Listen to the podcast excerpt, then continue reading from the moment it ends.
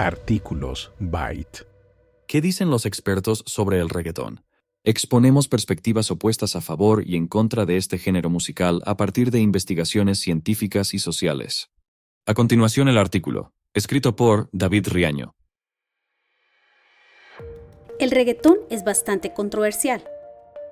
Desde el punto de vista social y de los valores, se le ha criticado fuertemente por contener mensajes de violencia y rivalidad, por normalizar el consumo de drogas y sustancias psicoactivas, por cosificar y sexualizar a la mujer, así como por promover una visión hedonista y vacía.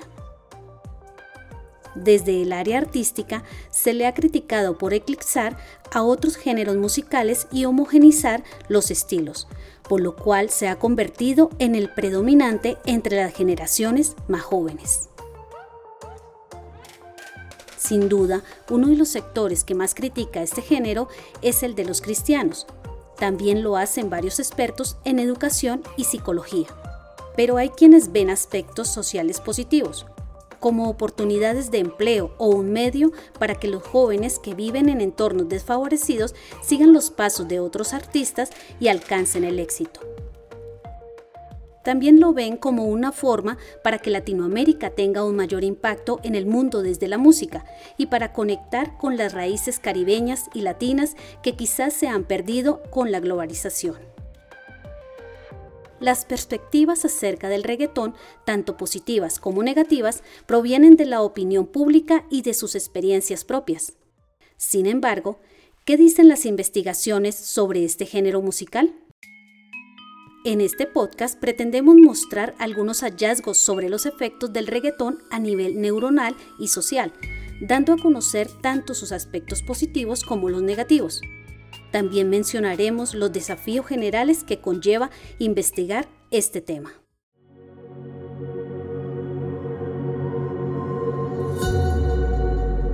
La ciencia detrás del reggaetón Jesús Martín Fernández, compositor y neurocirujano de 30 años, procedente de La Palma, España, publicó en el 2021 un estudio sobre el reggaetón, el cual llegó a medios de comunicación en todo el mundo, volviéndose viral. Fue titulado El estilo musical no solo modula la corteza auditiva, sino también áreas relacionadas con el movimiento. Para su investigación, tomó a 28 individuos sin formación musical y los sometió a una resonancia magnética mientras escuchaban diferentes géneros musicales para revisar cómo se activaban ciertas áreas del cerebro ante los diferentes estilos. Se eliminó la letra de las canciones para que el procesamiento lingüístico no afectara los resultados. Uno de los hallazgos más interesantes fue que el reggaetón activa significativamente los ganglios basales del cerebro, neuronas que se relacionan con el movimiento y con el circuito del placer y la recompensa. En comparación con otros géneros, el reggaetón activa mucho más esta zona, incluso por encima de la música electrónica. La importancia de este hallazgo está en el hecho de que los pacientes con Parkinson podrían beneficiarse al escuchar reggaetón que, al activar áreas del cerebro relacionadas con el movimiento, podrían causar ciertos beneficios en personas con daños muy específicos. En palabras del neurocirujano. Vimos que era interesante que se generara tanta activación en un sitio que en los pacientes con Parkinson está muy dañado. Ese es uno de los resultados más curiosos y que nos abre la puerta a seguir indagando. Luego, probablemente, intentaremos probarlo en pacientes con Parkinson y ver si produce esta misma activación. Sin embargo, la investigación ha sido malinterpretada por los medios de comunicación. Cuando se hizo viral, periódicos y páginas web la replicaron con encabezados como el reggaetón genera más actividad cerebral que la música clásica dando a entender que escuchar el primer género provoca mayor beneficio. Martín Fernández afirmó que esa era una interpretación errada de su estudio. Partidarios del reggaetón y opositores han manipulado información por igual. En los medios se han mencionado investigaciones que señalan efectos negativos del reggaetón en el cerebro, pero no se encuentran en la web. Una famosa fue la, entre comillas, realizada en la Universidad de Helsinki. Según la cual el reggaetón no estimula la capacidad cognitiva, más bien facilita la aparición de trastornos alimenticios, depresión y afecta la autoestima, sobre todo en pacientes jóvenes. Otra falsa fue de la Universidad de Miami, que afirmaba que el reggaetón dañaba el hipotálamo. Una investigación real y seria fue perjuicio y discriminación al reggaetón en 2021, que demostró cómo los medios de comunicación habían difundido información sin sustento científico y expuso la falsedad de los estudios anteriormente mencionados y de otros. Uno fue Música que te hace tonto, del desarrollador de software Virgil Griffith, quien en la actualidad está en la cárcel por lavado de dinero y cooperación con Corea del Norte. En 2009 comparó los gustos musicales de estudiantes con sus calificaciones y concluyó que aquellos que escuchaban música clásica eran más inteligentes que los que consumían reggaetón. Pero el estudio de 2021 expuso la falta de rigor y la pobre argumentación de Griffith en ese momento y citó una declaración del mismo Griffith en la que afirmaba que la correlación encontrada no le permitía llegar a las conclusiones ya mencionadas. Así, vemos que en los últimos años se han hecho esfuerzos serios por investigar los efectos del reggaetón en el ser humano, desde el punto de vista del cerebro, como el trabajo de Martín Fernández. Sin embargo, a la fecha no hay estudios que demuestren que el reggaetón tiene efectos positivos o negativos generalizados en sus usuarios, y mucho menos es posible hacer aseveraciones como que el reggaetón causa trastornos psicológicos o que daña el hipotálamo.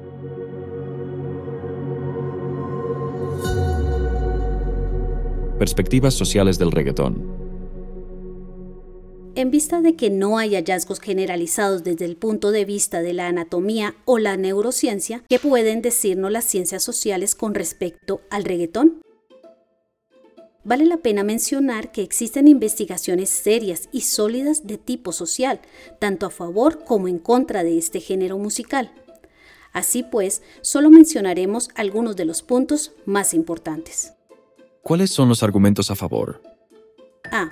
El reggaetón es una cultura popular subalterna, es decir, una expresión artística que surge en grupos sociales marginados dentro de una sociedad y que los lleva a volverse visibles. En palabras de Ángel Rodríguez Rivera, autor de Acumulación Subalterna, Cultura, Clase, Raza y Reggaetón.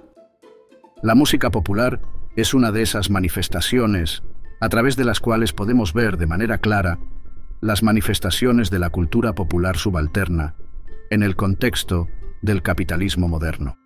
Rodríguez argumenta que en Puerto Rico se entremezclaron tres géneros musicales en las décadas de los 80 y 90, los cuales formaron el reggaetón, el rap, el reggae jamaiquino y la salsa, propios de las clases más bajas. Ese fue el medio por el cual se manifestaron temas como la violencia y la pobreza de una clase social marginada y se logró una producción masificada. Al día de hoy, el reggaetón sigue siendo un medio artístico con el cual algunas de las comunidades latinoamericanas más marginadas se visibilizan. B. El reggaetón ha sido un medio para generar empleo. En la actualidad, la popularidad del género ha dado lugar a una industria muy próspera con gran diversidad de actores, entre ellos compositores, productores, bailarines, diseñadores, técnicos de sonido y muchos otros profesionales. Por ejemplo, en el siglo XX, en Colombia, la ciudad de Medellín no había tenido tanto impacto en el país a nivel musical, sino que Cali, Barranquilla y otras ciudades la rezagaban. Sin embargo, según la abogada de Harvard, María Elisa Arango, Medellín se ha convertido en uno de los lugares más importantes del reggaetón y tiene mucho potencial para ser una influyente industria naranja. J Balvin, Carol G y Maluma son algunos de los artistas paisas que han estado en el top 10 de Bebo y Balvin ocupó un lugar en la lista de las 100 personas más influyentes del mundo. Para Santiago Camargo, quien trabajó como manager de producción de J Balvin y Nicky Jam, aproximadamente el 90% de los ingresos de la industria musical colombiana vienen a través del reggaetón. Camargo afirmó en entrevista con El Heraldo, Todos quieren consumir reggaetón. Aquí en Medellín y en San Juan, Puerto Rico, son las ciudades donde se hacen más conciertos del género. ¿Cuáles son los argumentos en contra? A. El reggaetón promueve diferentes formas de violencia. Varias investigaciones de la Universidad de Chile analizaron la evolución de cinco tipos de violencia de género, física, sexual, económica, simbólica y psicológica, en las letras de las canciones de reggaetón más populares en Latinoamérica. Para llevar a cabo el estudio se tuvieron en cuenta las cinco más sonadas de cada año entre 2004 y 2017 según la revista Billboard. La muestra total fue de 70 canciones. En 59 de ellas, el 84.3% había un total de 568 frases que aludían a algún tipo de violencia. También fue evidente que, con el pasar de los años, las menciones de este tipo fueron aumentando. Una conclusión de las investigadoras fue que, a pesar de los movimientos que han surgido en las sociedades latinoamericanas en temas de igualdad entre hombres y mujeres, la expresión de la violencia de género a través de las canciones de reggaetón no muestra un cambio concordante con estos acontecimientos. B.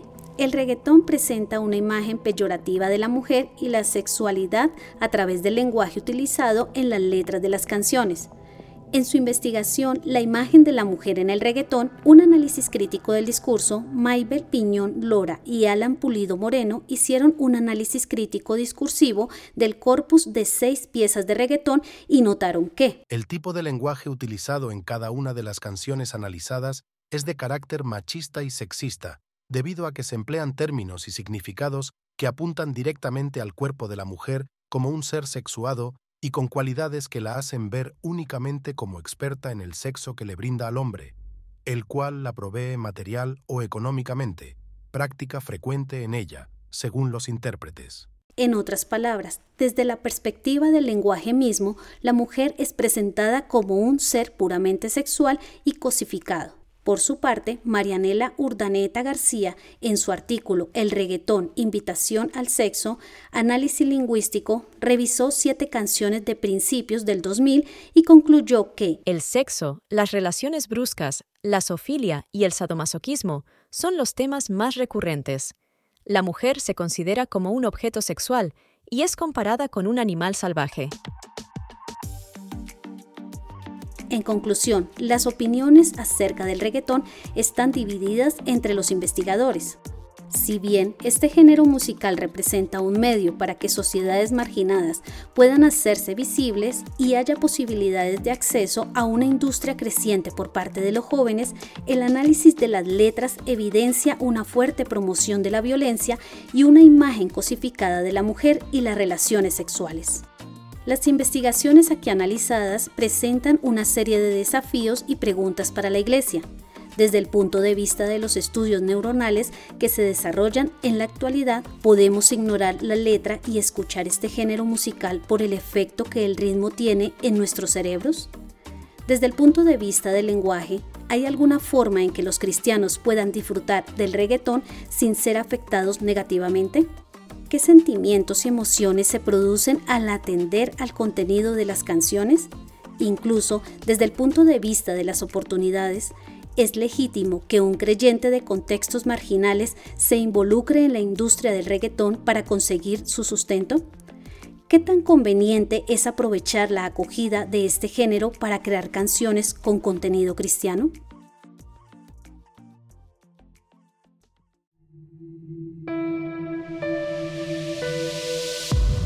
Gracias por escuchar este episodio. Si quieres conocer más sobre este programa o leer el texto completo, puedes ingresar a www.byteproject.com. También puedes seguirnos en nuestras redes sociales para más contenido como este.